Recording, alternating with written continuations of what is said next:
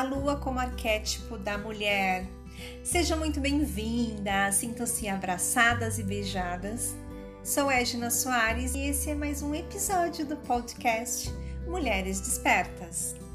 Em seguimento do post anterior, que eu falava de mulher e a TPM e tal, agora eu entro mais no ciclo menstrual e o ciclo lunar Sempre me senti muito atraída pela lua e a sua ligação com os ciclos da natureza, nos que a lua influencia as marés. Nós somos feitos de 70% de água. Somos influenciados por ela também. Tal como existem as quatro fases da lua, também cada uma de nós tem o seu ápice de energia criativa, que aos poucos se vai dissolvendo até a lua nova. As fases da, da lua elas coincidem com as fases do ciclo menstrual. E, e os estados de humor e alteração hormonais sofrem a sua influência. Né? Tal como a lua demora cerca de 28 dias para dar uma volta completa à Terra, o ciclo menstrual da mulher é de cerca de 28 dias. Desta maneira, nossos ciclos conectam-se assim com as quatro fases da lua, e isso é incrível. Vou começar falando para vocês aqui da, da lua nova, né? A lua nova, ela, ela vem pela anciã, né? São, são, uh, é, uma, é uma velha sábia que vive numa cabana em algum recanto escondido de uma floresta. Esta fase é ideal para a mulher se isolar e diminuir o ritmo, sabe? Virando-se mais para dentro de si. É uma boa uma boa altura assim para trabalhar as memórias, né? Ela está associada mais ao inverno, estação em que o isolamento é necessário para que ocorram grandes transformações internas. É a fase do desapego, né, em que limpamos e transformamos o que já não nos serve. É a fase da transformação, aprofundando-nos no nosso ser. Né, conseguimos renovar energias para os próximos projetos e sonhos que irão crescer com a próxima lua. A lua crescente é representada pela donzela, né? Ela está ligada à fase folicular, imediatamente após a menstruação. Este, arquétipo é uma mulher ambiciosa e segura.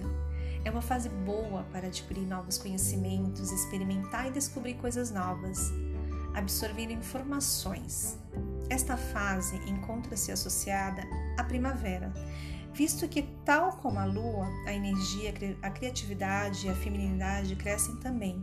É uma fase ideal para iniciar novos projetos, a uma vitalidade física e mental que favorece a independência e a coragem. É hora de semear, né? Vai na ação. A próxima é ovulação, né? O período fértil que vem na lua cheia. Ela traz o arquétipo da, deusa mãe, né? A mãe que se relaciona com a ovulação. A mulher é, é preparada para a maternidade. É uma fase ótima para assumir responsabilidades, né? fazer mudanças ou realizar, realizar projetos, tipo tomar decisões. Ela corresponde ao verão, né? E é o momento da colheita. É a mãe cuidadora, protetora e acolhedora. Ela manifesta-se com grande intensidade. É o momento de nutrir, seja um projeto, um jardim, um sonho, a nós mesmos ou os outros próxima fase é a lua minguante, né? É a fase lútea.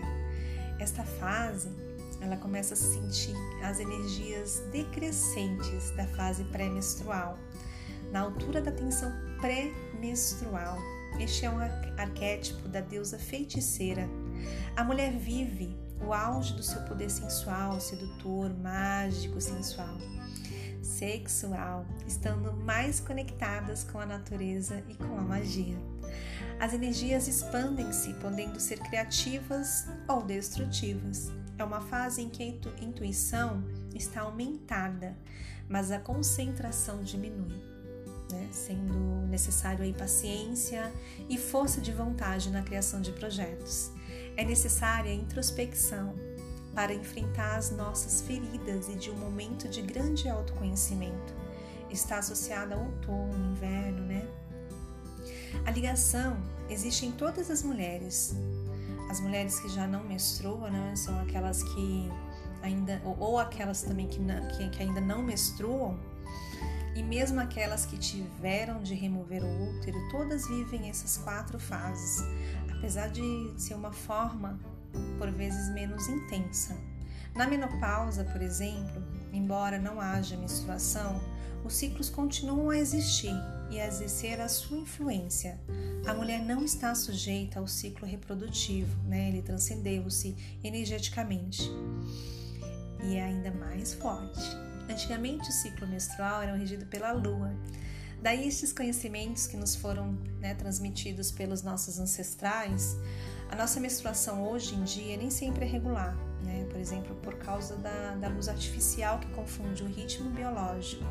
E podemos menstruar em fases de luas diferentes de ciclo para ciclo. Mas o importante é observarmos o que se passa conosco nessas fases, né, de forma a percebermos qual é no, o nosso padrão pessoal e a influência que a lua tem no nosso corpo. Ao observarmos o nosso corpo, vamos começando a sentir o próprio ritmo, né? Fazendo registros diários ou semanais dos sintomas, ou sensações, ajudam muito nessa ligação com o nosso corpo e com a lua.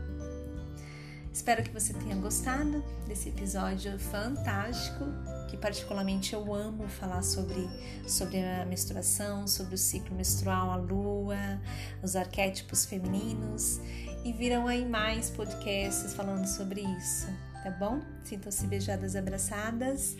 Um beijo da Edna.